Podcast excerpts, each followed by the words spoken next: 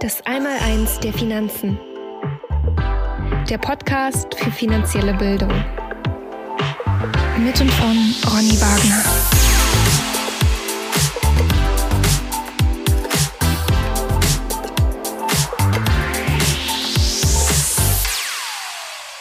Herzlich willkommen zu einer neuen Folge meines Podcasts, das Einmaleins der Finanzen. Heute möchte ich mich mit zwei Krankheitssymptomen unseres Geldsystems auseinandersetzen, und zwar dem Thema Inflation und Deflation. Von 1913 an hat äh, sich in den äh, meisten zivilisierten Staaten äh, das Geldwesen als Goldwährung dargestellt. Ich erinnere nur an die Zeit der lateinischen Münzunion von 1865 bis 1914 ähm, als wir in Europa schon mal so eine Art Euro hatten. Ähm, auch im Deutschen Reich äh, gab es eine goldgedeckte Währung. Äh, die Zentralbank des Deutschen Reichs hat, die ja 1875 gegründet wurde, Bargeld ausgegeben. Ähm, aber dieser Banknotenumlauf musste nach dem damals geltenden Reichsbankgesetz zu 40 Prozent in Gold gedeckt sein. Ähm, und die Zentralbank unterlag natürlich der gesetzlichen Verpflichtung, das Papiergeld, was sie ausgegeben hat, in Gold jederzeit einzulösen. Hitler hat dann diese gesetzliche Vorgabe nach seiner Machtergreifung ausgesetzt.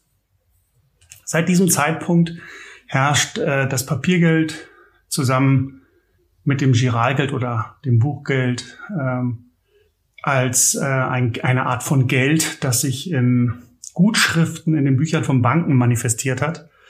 Ähm, es handelt sich dabei also um ein ja, abstraktes Zahlungsmittel. Grundsätzlich ähm, gilt natürlich ähm, das Gesetz, dass die Qualität einer Währung davon abhängt, welcher Ordnungsgedanke in der Wirtschaftspolitik herrscht. Und meiner persönlichen Meinung nach gibt es nur in einer freien Marktwirtschaft gutes Geld, ähm, stabiles Geld. Und äh, ich glaube, dass eben äh, Inflation und Deflation, ich habe sie ja bereits als Krankheitssymptome unseres heutigen Geldsystems bezeichnet, ähm, eben anzeigen, dass hier ähm, der Ordnungsgedanke in der Wirtschaftspolitik nicht nach den Gesetzen der freien Marktwirtschaft funktioniert. Inflation und Deflation betrachte ich persönlich als, ähm, oder ich vergleiche das mit dem menschlichen Organismus. Äh, Im menschlichen Organismus ist es ja normal und für das Überleben notwendig, dass, eben, dass wir ein- und ausatmen. Genauso ist es in, in, äh, in einem Geldsystem, was eben auf äh, Grundlage von äh, ungedeckten äh, Papiergeldgutschriften funktioniert, eben so, dass wir Inflation und Deflation haben. Es ist also wie beim menschlichen Körper. Wir haben Ein- und Ausatmen. Wir, es gehört beides untrennbar zueinander und wir können das eine von dem anderen nicht trennen. Wir können nicht nur einatmen, wir können aber auch nicht nur ausatmen. Wir können nicht nur die Luft anhalten, sondern wir, das ist ein ständiges, ein ständiger Wechsel, der hier stattfindet. Und genauso ist es eben auch mit Inflation und Deflation in einem ungedeckten Papiergeldsystem, ähm, dass wir hier eben als Gesetzmäßigkeit anerkennen müssen. Inflation kommt vom lateinischen Begriff inflare, was so viel bedeutet wie sich aufblähen und das Wort De Deflation stammt vom lateinischen Begriff deflare ab, was so viel wie wegpusten, wegfegen bedeutet. Ein bekannter deutscher Bankier, der von 1850 bis 1933 gelebt hat, das war äh, der Karl Fürstenberg, der hat mal gesagt, Inflation und Deflation sind nur zwei Fremdwörter für Pleite. Ähm, das würde ich äh, so unterschreiben, äh, wenn man sich mal die Auswirkungen von Inflation und Deflation ähm, nämlich anschaut. Aber dazu, dazu kommen wir gleich noch. Ähm, wie ist die Inflation denn nun heute definiert? Schauen wir da wieder in den Duden. Dort finden wir eine, wie ich finde, sehr gelungene Definition, sehr einfache Definition. Dort steht nämlich, dass äh, es sich bei einer Inflation um eine Geldentwertung oder mit Geldentwertung und Preissteigerung verbundene beträchtliche Erhöhung des Geldumlaufs im Verhältnis zur Produktion handelt. Gemeint ist damit in meinen Augen, dass äh, zum Beispiel, wenn man sich da mal so ein paar Beispiele aus der Geschichte anschaut, die Produktion zum Beispiel von mehr Münzen aus der gleichen Edelmetallmenge durch Zumischung unedler Metalle, so wie man das, äh, so wie das früher eben viele Könige und Herrscher gemacht haben, als sie eben äh, immer mehr Geld benötigten, haben sie einfach die Münze verschlechtert, also die sogenannte Münzverschlechterung eingeführt. Sie haben also die äh, die den Reinheitsgrad des Edelmetalls äh, verändert, verwässert. Oder wenn man das mal in, in einem Betrieb betrachtet, dass man zum Beispiel äh, zusätzliche Lieferscheine ausstellt, ohne dass man die eingelagerte Menge vergrößert. Oder dass man äh, zusätzliche Vergi äh, Kredite vergibt, äh, ohne dass die Sicherheiten zugenommen haben, zum Beispiel. Das äh, könnte man eben damit auch vergleichen.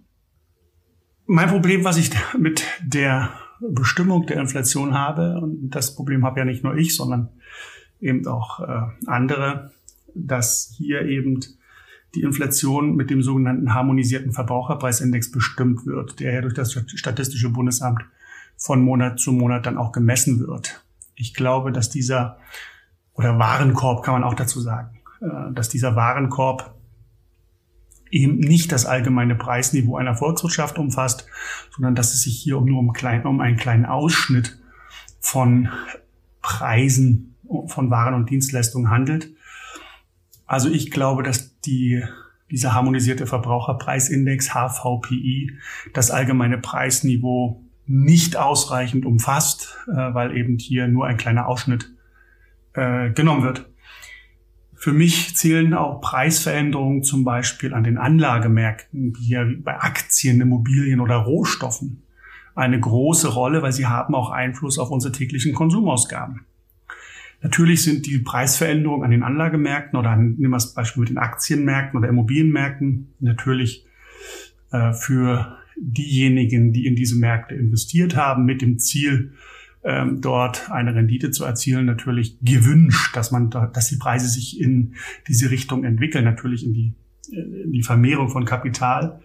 Ähm, das ist hier erwünscht, wohingegen auf der anderen Seite natürlich die äh, Preiserhöhung für Ausgaben, die ich Tag für Tag tätigen muss, natürlich unerwünschte Folgen der Inflation sind. Aber trotzdem sind beide Preisveränderungen, sowohl die positiven als auch die negativen Preisveränderungen, natürlich eben zu berücksichtigen. Ähm, in der volkswirtschaftlichen Forschung gibt es eine einfache Faustformel zur Berechnung der Inflation. Äh, die kann man sich ganz gut merken. Äh, dort sagt man nämlich, dass die Inflation sich bestimmt nach dem Geldmengenwachstum äh, minus dem im gleichen Zeitraum gemessenen Wirtschaftswachstum. Die Logik dahinter ist relativ einfach. Die umlaufende Geldmenge muss eigentlich nur oder muss durch die Wirtschaftsleistungen einer Volkswirtschaft gedeckt sein.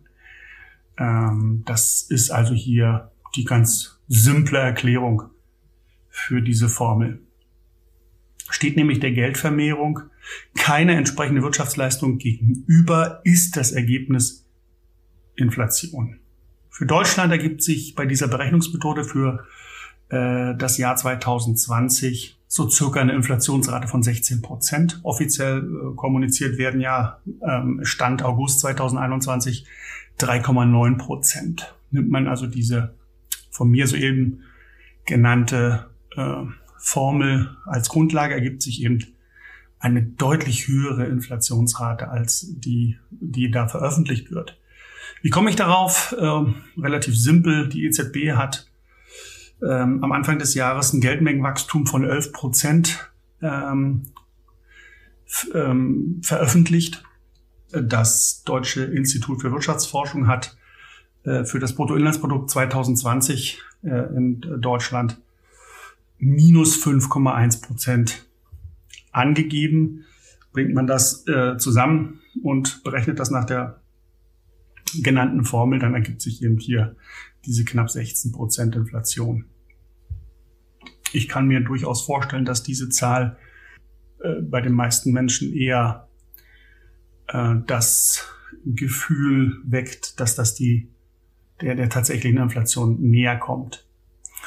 Vergleicht man also die offizielle Preisstatistik mit der inoffiziellen Schattenstatistik, äh, welche nach, noch nach den alten Berechnungsmethoden, also ohne hedonistische äh, Effekte, ohne Substitutions- und Saisoneffekte, wenn man das verwendet, dann kommt man eben auf äh, sehr alarmierende Zahlen, weil natürlich auch die Berechnung der Inflationsraten in den letzten Jahren ständig angepasst und verändert wurden. Äh, in den USA gibt es dafür eine tolle Statistik, äh, nennt sich äh, Shadow Government Statistics. Dort wird eben alternativ der Konsumentenpreisanstieg berechnet nach eben den alten Methoden und da kommt man eben auf plus 13 Prozent. Also hier sieht man eben auch in Amerika den gleichen Trend und das bestärkt mich natürlich dann auch in der in der Annahme, dass die Berechnung, die ich da angestellt habe, nicht zu hoch gegriffen ist. Warum gibt es diese Diskrepanz in den Daten? Äh, Menschen ist ja, den meisten Menschen ist ja diese Dis Diskrepanz durchaus bewusst, ähm, denn die meisten Menschen sprechen ja bereits von echter und äh, von gefühlter Inflation. Also es gibt offensichtlich hier schon in der Wahrnehmung der Menschen einen, einen Unterschied, dass sie eben dann auch unterschiedliche Inflationsraten wahrnehmen. Also dass sie sagen, das, was da von öffentlicher Seite kommt, äh, stimmt nicht mit dem überein, was ich persönlich wahrnehme.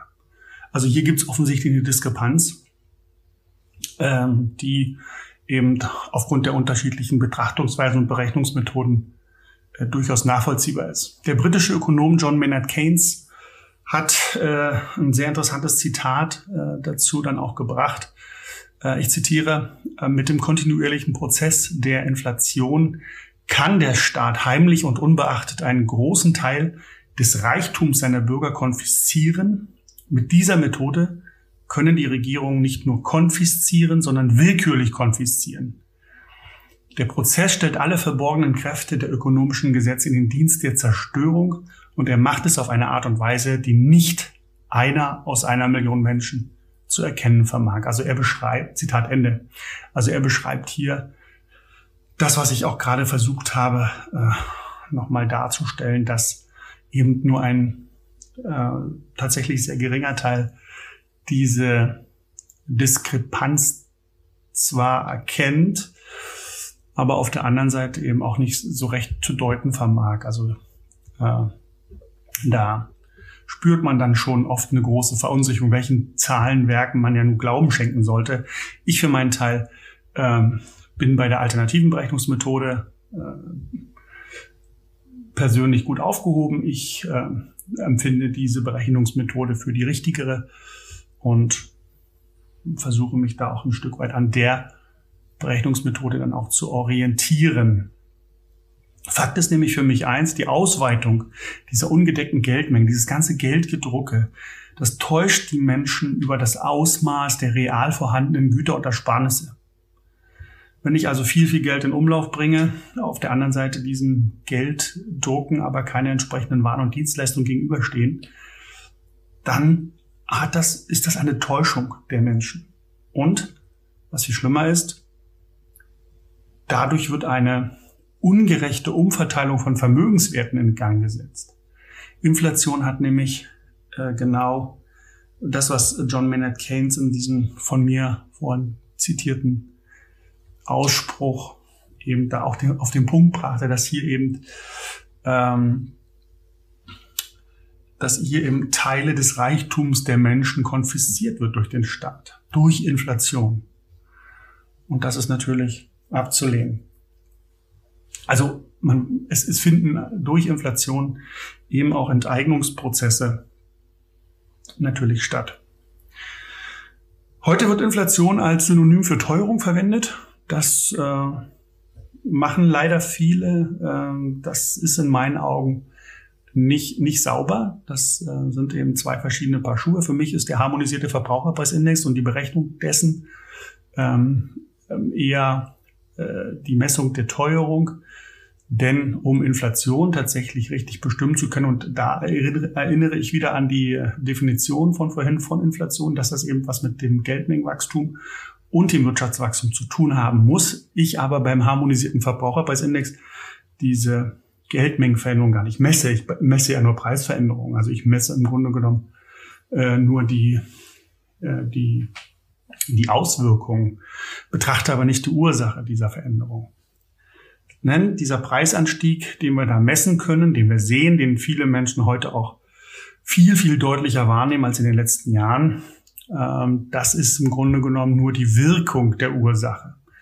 Denn die Ursache dieses Preisanstiegs liegt in meinen Augen in der Geldmengenausweitung, in der ungedeckten Geldmengenausweitung.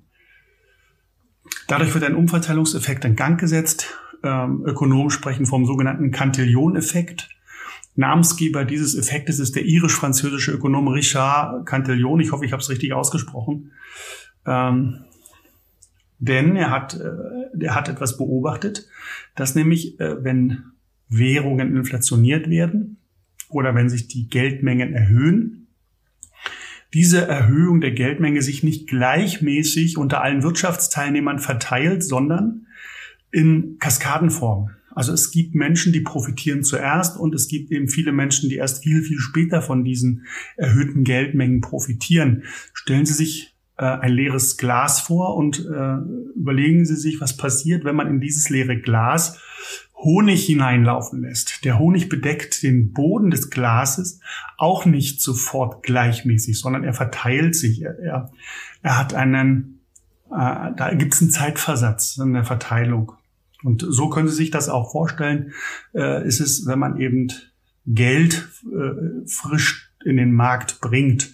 Es wird nicht gleichmäßig unter allen Wirtschaftsteilnehmern verteilt, sondern es verteilt sich eben äh, zeitlich versetzt. Bedeutet im Umkehrschluss natürlich, dass gewisse Gruppen, ähm, wie zum Beispiel Banken, staatsnahe Firmen oder politisch begünstigte Gruppen, zuerst von dieser ungleichmäßigen Ausbreitung profitieren, weil sie eben zuerst in den Genuss äh, dieses frisch gedruckten Geldes kommen und äh, mit diesem frisch gedruckten Geld eben auf ein Preisniveau treffen, was eben noch äh, entstanden ist unter der Annahme von geringeren Geldmengen.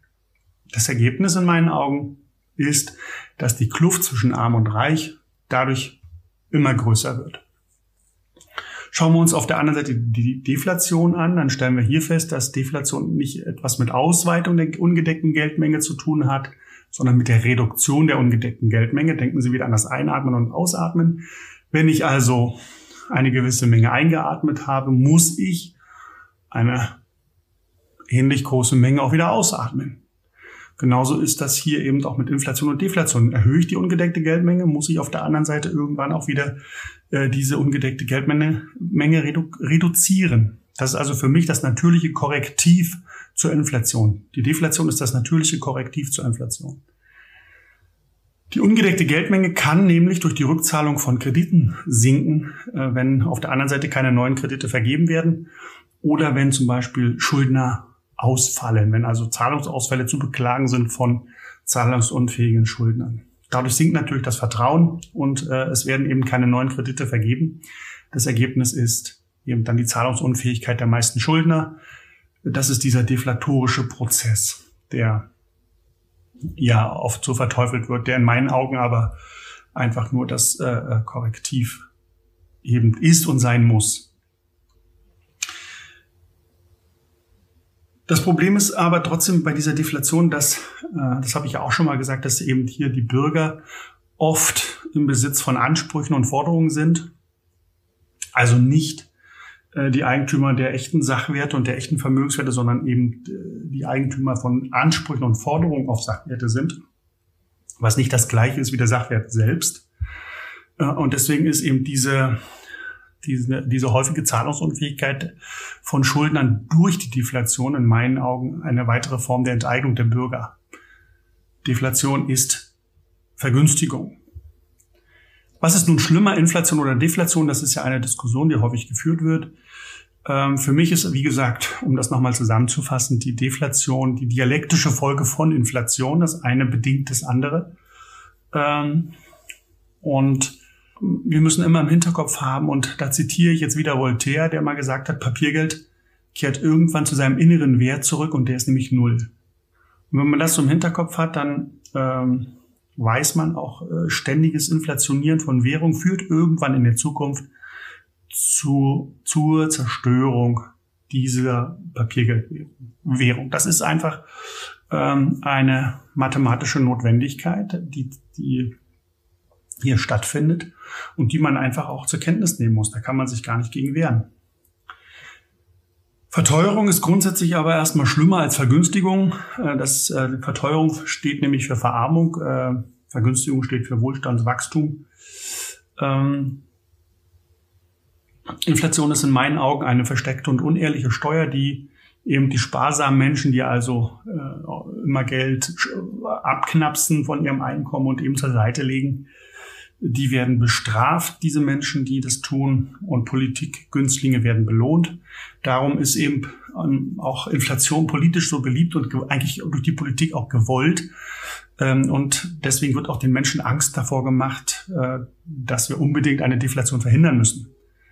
Die derzeitige Inflationspolitik begann in meinen Augen 1914 mit der Abschaffung des Goldstandards in Europa. Ich hatte es ja vorhin gesagt, die lateinische Münzunion endete ja 1914, also der Vorläufer des heutigen Euros. Ähm, was interessant dabei ist, ist die Tatsache, dass eben gleichzeitig die Monarchen aus ihren Schlössern vertrieben wurden und die demokratische Gesellschaftsordnung ihre ersten Gehversuche unternommen hat. Äh, Stichwort Weimarer Republik, eine, wie ich finde, sehr interessante Analogie, die hier stattgefunden hat. Ich will das gar nicht bewerten, aber man darf das sich durchaus mal angucken, ob eben auch demokratische Strukturen äh, genau auf diese Inflationspolitik auch angewiesen sind, um ihr eigenes Überleben zu sichern. Aber da kann jeder selber mal hingucken, ob das möglicherweise zusammengehört. Also nochmal zusammengefasst, zwei Autoritäten sind gestürzt, die, Gold, die goldgedeckten Währungen ähm, und auf der anderen Seite die Monarchen bis zur damaligen Zeit. Äh, sie hinterließen natürlich durch diesen Sturz den Zwang zur Konstruktion neuer Systeme, nämlich die parlamentarische Demokratie auf der einen Seite und ähm, eine neue Währungsordnung, die im Wesentlichen auf der Geldschöpfung durch Kredit beruht. Das Problem, was ich damit habe, ist, dass eben äh, kluge Menschen, die an diesem Geldsystem teilnehmen, die Regeln so ausnutzen werden, dass das System schließlich zusammenbrechen muss. Denn das äh, bestehende System subventioniert auf der einen und, und ermutigt eben auf der einen Seite Menschen äh, zu mehr Risikobereitschaft und damit verbunden zu einer deutlich höheren Kreditaufnahme. Ähm, die Folgen sehen wir natürlich jetzt eben in einer kolossalen Verschuldung auf der einen Seite und einer äh, doch durch und durch fremdfinanzierten Struktur in unseren Volkswirtschaften. Nach der modernen Geldtheorie können äh, eben Regierungen nicht pleite gehen, weil sie Geld drucken können. Ähm, grundsätzlich sind es ja auch nicht die Regierungen, die pleite gehen oder die Staaten, die pleite gehen, sondern die Bürger.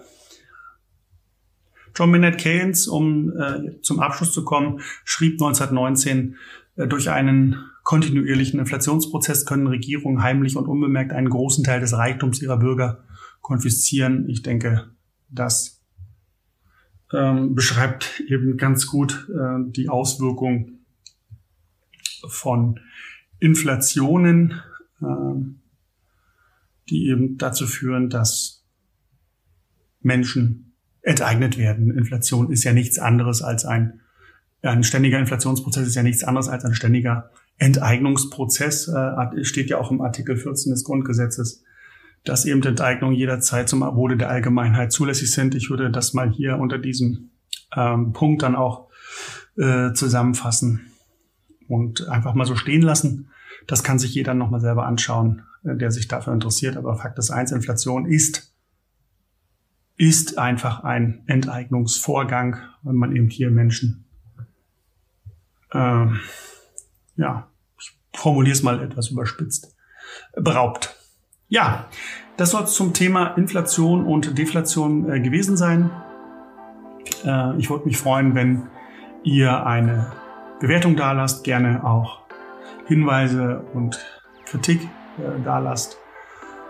E-Mail-Adresse findet ihr in der Beschreibung ich freue mich von euch, euch zu hören und wünsche allen eine gute Zeit. Danke, dass ihr dabei wart. Bis zum nächsten Mal. Euer Ronny Wagner.